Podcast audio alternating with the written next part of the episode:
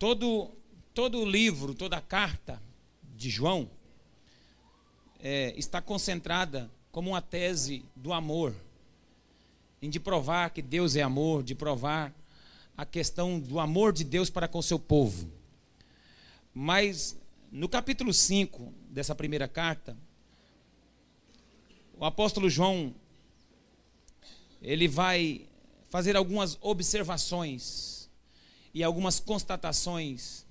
E vai nos ensinar que a igreja ela deve saber. E ele usa muito essa palavra sabemos que temos consciência que temos certeza de, de disso. É, então ele vai falar das certezas que todo cristão tem, tem deve ter. As certezas que você eu como crente como servos de Deus que conhece a Cristo, deve ter. E ele inicia o capítulo 5 falando sobre esse novo nascimento, essa certeza de que você já é de Deus. Acompanhe comigo. Todo aquele que crê que Jesus é o Cristo é nascido de Deus. E todo aquele que ama o que o gerou também ama o que dele é nascido. Nisto conhecemos que amamos os filhos de Deus se amamos a Deus e guardamos os seus mandamentos. Então, aqui, o apóstolo João dá início ao capítulo 5, e depois eu quero que você mantenha a Bíblia aberta para que a gente possa ver os versículos que ele vai dar essas certezas de uma vida cristã. Ele está dizendo: se nós já cremos em Cristo, somos nascidos de Deus. E todo aquele que é nascido de Deus é gerado dentro dele uma consciência. Consciência de amor. Uma consciência, uma convicção, uma certeza de algumas coisas importantes que ele vai tratar no capítulo todo. Se você é nascido de Deus, Deus te dá convicções. Se você já foi gerado por Deus ou gerado de Deus, Deus agora começa a plantar em você convicções certezas acerca da sua fé, certezas acerca da sua vida com Deus. E a primeira certeza que João vai listar ou elencar nesse capítulo de número 5 está no verso de número 13. Eu gostaria que você acompanhasse comigo. 5:13. Diz assim: "E estas coisas vos escrevi para que saibais que tendes a vida eterna. Vós que credes no nome do Filho de Deus. Isso aqui é uma certeza. João está dizendo: Eu estou escrevendo isso aqui para que vocês tenham certeza, para que vocês saibam que vocês têm a vida eterna. Então, essa é a primeira certeza que o crente tem ou deve ter. Essa é a primeira convicção que você, como cristão, tem que ter. Se você ainda não tem essa convicção, você deve ter. Você deve ter a convicção que você tem vida eterna. E aqui é necessário a gente entender uma coisa, irmãos. Jesus não morreu na cruz só para te salvar. Jesus morreu na cruz para te dar a vida eterna. E a Bíblia diz que a vida eterna é esta: que conheçam a Ti como Deus verdadeiro e a Cristo Jesus a quem enviaste. A vida eterna, ela começa agora. Já começa agora, quando eu creio que Cristo é o meu Senhor, eu passo a desfrutar da vida eterna. Você tem convicção que você já tem a vida eterna?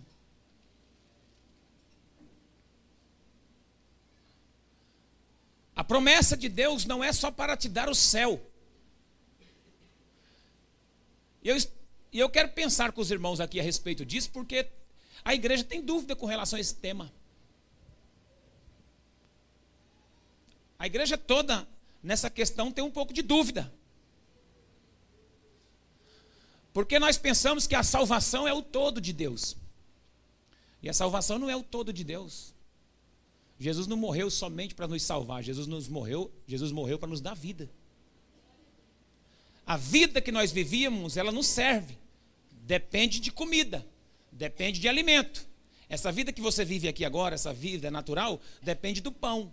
Se você parar de comer, você vai morrer. E Jesus disse: Eu sou o pão da vida. Eu sou o pão que desceu do céu. Aquele que de mim se alimenta, por mim viverá.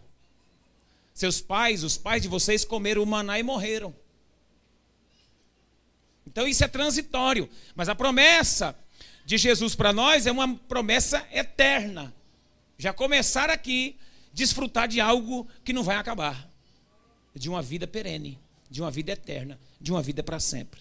Existem três tipos de vida: a vida biológica, a vida psíquica e a vida zoe, que é a vida espiritual. A vida biológica que a gente, você contempla nas plantas. A vida biológica é essa que nós vemos aqui, que é o nosso corpo, o curso da vida, essa matéria que um dia vai acabar. É aquele que começou bonito, né? E terminou. É bom a gente cuidar do corpo, né, irmãos? fazer uma academia se puder, fazer um exercício se puder, cuida bem. Mas com a idade, não tem academia que dê jeito. Aquilo que era empinadinho cai um dia. Aquilo que era redondinho um dia. Sim ou não, igreja? Tem jeito, a natureza cuida. É o curso da vida. Isso aí, é, isso aí acontece. Tem a vida psíquica, que é a vida da alma, é a vida do relacionamento, é onde a gente mexe com a cura dos nossos sentimentos. E tem a vida eterna, que é a vida de Deus. É essa que é a vida prometida. Que mesmo que essa biológica, essa psíquica, psíquica passa, que passe, você sofra ou não, tenha alegria ou não, há uma vida superior a essa. É a vida prometida para aquele que crê. É a vida prometida para aquele que já desfrutou, que aceitou a Cristo como Senhor e Salvador da sua vida e que vai desfrutar dessa vida eterna para a glória de Deus. Mas não é só quando chegar ao céu, não. É agora. Porque senão você era salvo por Jesus, já estava pronto para o céu, já morria e já ia. Por que, que você foi salvo por Cristo e não morreu ainda? Não foi para o céu, já que está salvo. Porque Jesus não morreu para nos dar o céu, Jesus não morreu para nos dar a vida eterna. E até um dia eu ministrando sobre isso, falei aqui na igreja que muitos de nós não estamos prontos para o céu. Somos salvos. Recebemos de Deus a vida eterna, mas não estamos prontos para o céu. Uma porque temos que desenvolver a tarefa de Deus aqui na terra. E outra, porque não estamos prontos mesmo. A vida eterna é um ela começa aqui e vai nos preparando para o grande apogeu, para o grande momento que é a inauguração do céu na nossa vida. O céu vai chegando aos poucos, à medida que nós vamos entendendo o que é a vida eterna. Você já viu aquele crente que ora, ô oh, Senhor, volta logo. Vem, Jesus. Volta, arrebata a tua igreja. Arrebata o quê, rapaz? Você não está pronto para ir. Seja sincero comigo, você está pronto para inaugurar o céu? Com essa vida que você está levando aí, você está prontinho para o céu?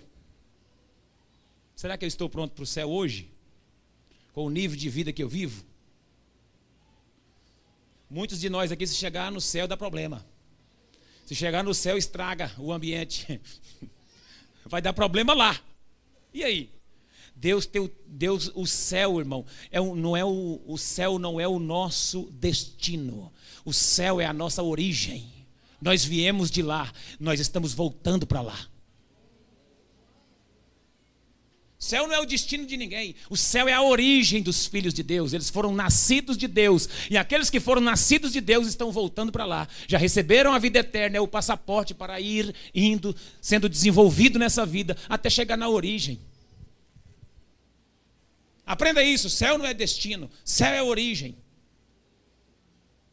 Salvação não é para onde vamos, e sim como estamos indo.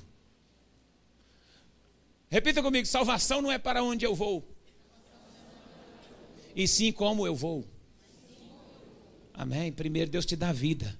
E aí você vai indo de glória em glória, de força em força, até se apresentar diante de Deus em Sião. Essa é a primeira certeza que o apóstolo João deixa claro no verso 13: que aquele que é nascido de Deus tem a vida eterna. A segunda certeza está no verso 14 e verso de número 15.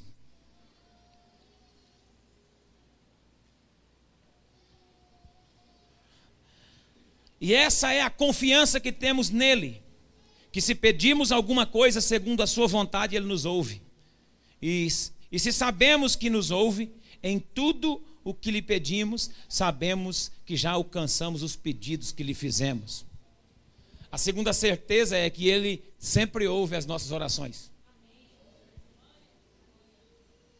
Você podia dar um glória a Deus. Você deve ter a certeza de que quando você ora, Ele ouve. A Bíblia diz que a, a, a, mão de Deus, os ouvidos de Deus, a mão de Deus, a mão não está encolhida, os ouvidos não estão agravados, para que não possa ouvir a oração do seu povo, para o clamor do seu povo. A Bíblia diz que é, quando Salomão inaugurou o templo no Antigo Testamento para o povo adorar, ele, o Senhor manifestou a sua glória e disse que o Senhor ele ia ouvir toda a oração feita naquele lugar. O Senhor ouve a sua oração. Deus não ouve só a oração do pastor, não, irmão. Pastor, ora por mim aí, que a sua oração é mais forte. Deus ouve a oração do pastor, mas ouve a sua também. E essa é a grande verdade, a grande beleza e a grande riqueza do Evangelho que Deus ouve os seus filhos. Deus é pai, ouve os seus filhos. Você pode ajoelhar em qualquer lugar, você pode falar com Deus em qualquer momento, em qualquer ambiente, no seu quarto, na rua, andando, dirigindo. Olha, você pode falar onde você quiser, porque Deus está pronto para ouvir. Deus está pronto para atender a oração feita do seu povo. Essa é a grande certeza que nós temos que Deus ouve a oração da sua igreja. Podemos ter absoluta certeza que Deus responde às orações quando nos aproximamos do trono da Sua graça. A chave é a oração. Se você crê nisso, crê no poder que isso existe, ore. Ore. Quanto tempo você tem dedicado à oração? A oração é uma chave que você tem. Fala com Deus. Como é orar? Como é orar? Alguém sabe orar? A Bíblia diz que nós não sabemos orar como convém, é o Espírito Santo que intercede por nós. Como então desenvolver minha oração? Oração é falar com Deus. Oração é o, é o modelo que Deus deixou de diálogo entre os seus filhos e Ele. Você pode chegar a, a qualquer momento e falar com Ele pela oração. E Deus responde seu clamor. E Deus vem em resposta ao choro, à lágrima. Deus vem em resposta à sua petição. Quando você pede, a Bíblia diz: Pedi, pedi, dar-se-vos-á. Olha, irmão, aquele que pede, recebe, diz a palavra de Deus. Aquele que busca, encontra. Aquele que bate, abrir-se-lhe-á. Ore. E quando você achar que orou demais, ore mais um pouco. Porque eu nunca encontrei ninguém que orasse tanto. Orasse demais. Por, por mais que você ora, ainda orou pouco. A oração é a chave do avivamento. A oração abre as portas. A oração quebra as cadeias. A oração rompe os grilhões. Estava Paulo e Silas presos à meia-noite, porque estavam pregando o evangelho. E eles foram colocados no calabouço fechado na prisão. E por volta da meia-noite eles começaram a orar e cantar ao Senhor, e a palavra de Deus diz que os alicerces da cadeia se romperam e Deus os livrou. Através da oração, Deus está te dando vitória, porque Deus é um Deus que ouve, Deus é um Deus que escuta a nossa oração. Quantos podem crer nisso? Diga glória a Deus. A terceira certeza que o capítulo 5 de João nos dá está no verso 18. Verso 18. Sabemos, olha, novamente a expressão sabemos. Sabemos que todo aquele que é nascido de Deus não vive pecando. Antes guarda aquele que nasceu de Deus e o maligno não lhe toca.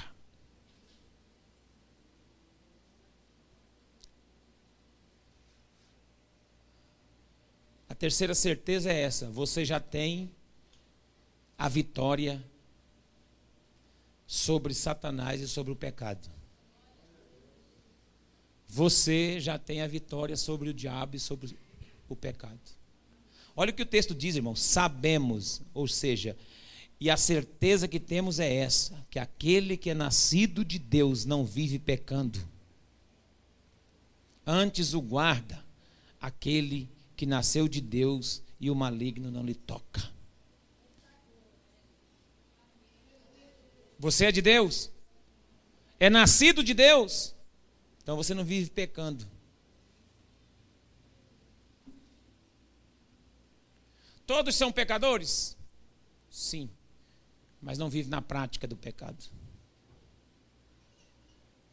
Essa, essa expressão viver pecando é aquela pessoa que peca, aí tem um remorso, depois volta no mesmo pecado, peca de novo, passa uma temporada bem, depois volta no mesmo pecado, passa uns três, quatro meses, aí ele volta, cai de novo, ele vive, vive uma gangorra espiritual. Vive uma gangorra espiritual, vive pecando vive, vive na prática do pecado, achando que Deus é misericordioso e que Deus vai perdoar a qualquer momento. Deus perdoa. Ah, pastor, Deus perdoa, pastor. A carne é fraca.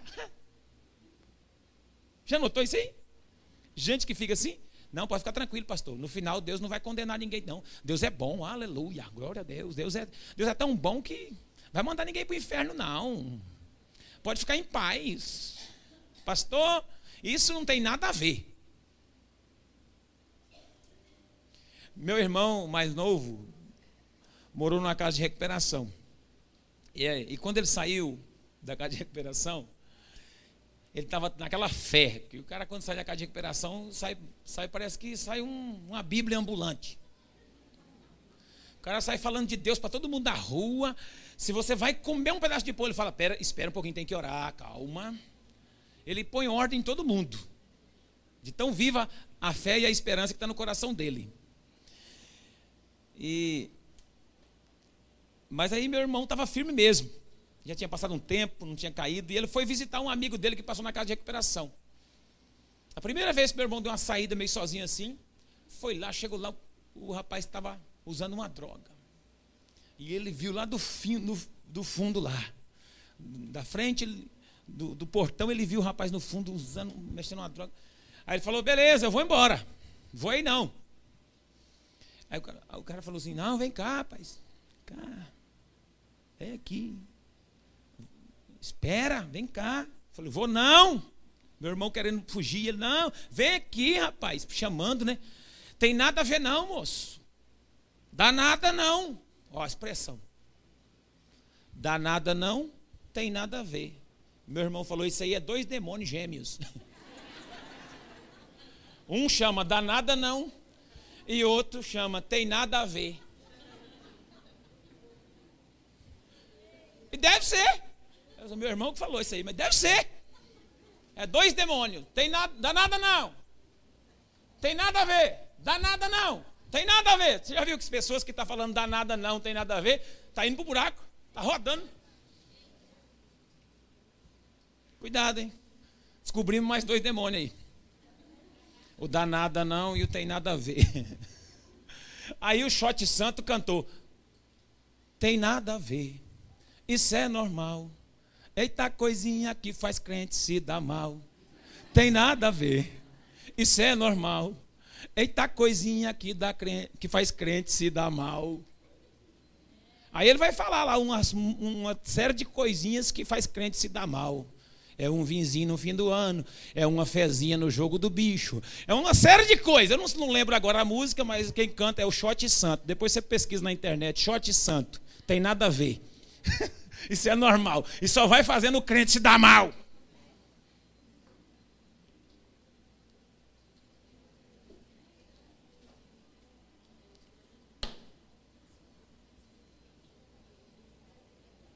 Quem é nascido de Deus não vive pecando. Meu irmão fugiu do pecado aquele dia e venceu, graças a Deus, está firme. Está firme. Fuja! Fuja da aparência do mal. Mas ainda João cita mais uma coisa importante aqui. No verso de número 19. Acompanhe comigo mais uma certeza. Sabemos que somos de Deus e que o mundo inteiro jaz no maligno. Mais uma certeza, irmão, que Deus nos dá através aqui uma, do, do apóstolo João. Sabemos que somos de Deus. Declaro na sua vida agora, e você pode declarar depois para quem estiver ao seu lado: você pertence a Deus. Fala para quem está ao seu lado: você pertence a Deus.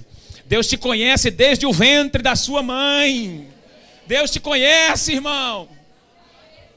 É, Deus sabe o seu CPF. Deus sabe o seu endereço.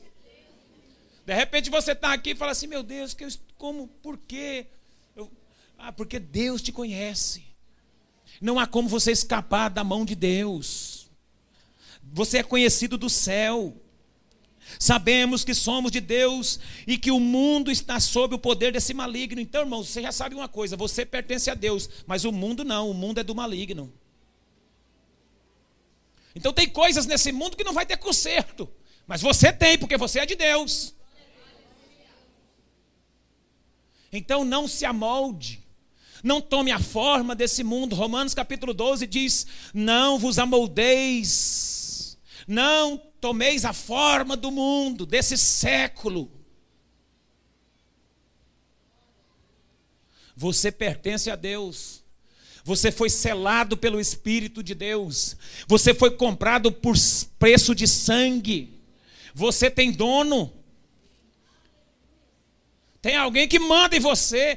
O seu Senhor se chama, se chama Jesus Cristo de Nazaré. Você pertence a Ele. Você é propriedade exclusiva dele. Você é dele. Ele que te comprou. O direito é dele.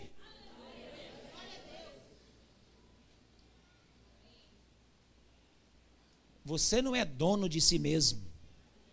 Você pertence a Deus. Essa é uma certeza que todo aquele que é nascido de Deus tem que ter. E por último, verso de número 20. Também sabemos que, outra certeza, nós já sabemos isso, que o Filho já veio e nos deu entendimento para conhecermos aquele que é verdadeiro. Aleluia. Aleluia. Olha o texto, olha o texto. Sabemos também que o Filho de Deus veio e nos deu entendimento para que conheçamos aquele que é o verdadeiro. E nós estamos naquele que é o verdadeiro. Em seu Filho Jesus Cristo, este é o verdadeiro Deus, a vida eterna.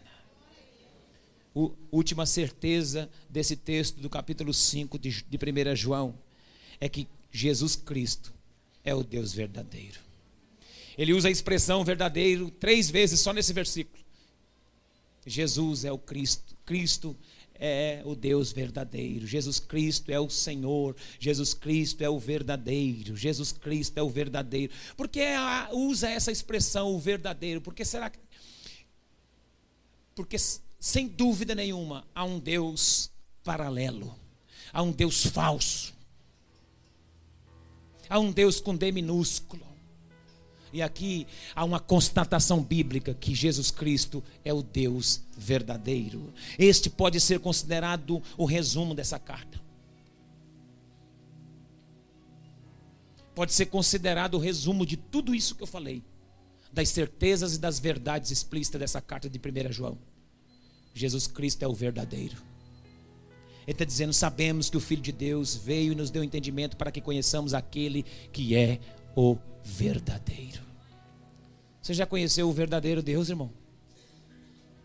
Quem é seu Deus? Você pertence a Ele? Suas orações são atendidas? Você pertence a Deus? Você já conhece o verdadeiro Deus? Quem é Deus para você? Quem é Deus para você? Essa é a maior certeza que temos que ter, a maior de todas. Este é o fundamento central que nos conduz a viver em amor e obediência. É a certeza de estar naquele que é a verdade e nos ensina todas as coisas. A maior certeza de todo crente é saber que Cristo é o único e verdadeiro Deus. O Santo, o verdadeiro e não há outro. Você não pode ter dúvida. Você não pode amar a dois senhores. A Bíblia diz: ou você ama a Deus ou ama a Mamon. Mamon é o Deus das riquezas, do dinheiro. Ou você ama a Deus, ou você ama a Mamon. Você não pode amar a dois senhores, você não pode agradar um, porque se agradar um, vai desagradar o outro. Você não pode agradar os dois. Porque quando você agrada um, você desagrada o outro.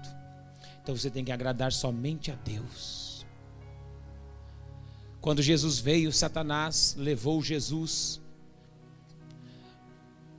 O Espírito conduziu Jesus, mas num dado momento no deserto, Satanás mostrou todas as riquezas do mundo para Jesus e disse: Tudo isso te darei, se prostrado me adorares. Sabe qual foi a resposta de Jesus? Sabe? Somente a Deus adorarás, e somente a Ele prestarás culto. Você adora a quem? Você adora o quê? Você conhece o que você adora? Você conhece o Deus que você cultua? Você sabe quem é Cristo? O que ele fez por você?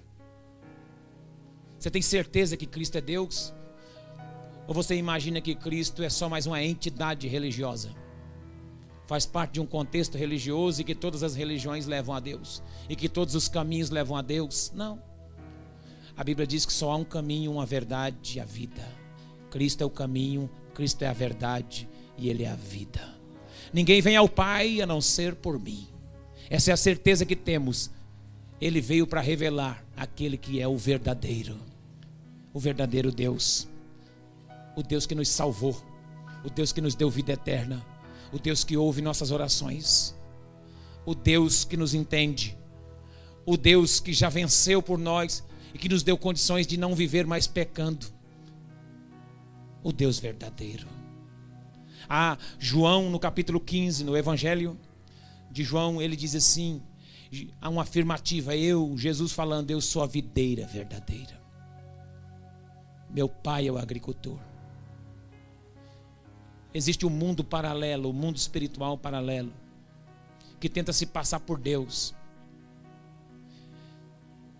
O diabo queria a adoração de Jesus. O diabo continua até hoje querendo a sua adoração e a minha adoração. Querendo que você negue a Cristo. E você nega a Cristo quando você não o adora, quando você não o reconhece como verdadeiro. Quem é o Deus da sua vida? Você reconhece que Cristo é verdadeiro na sua vida, no, no, local de trabalho, na escola, no seu testemunho público. Você reconhece que Deus é verdadeiro, que Cristo é verdadeiro.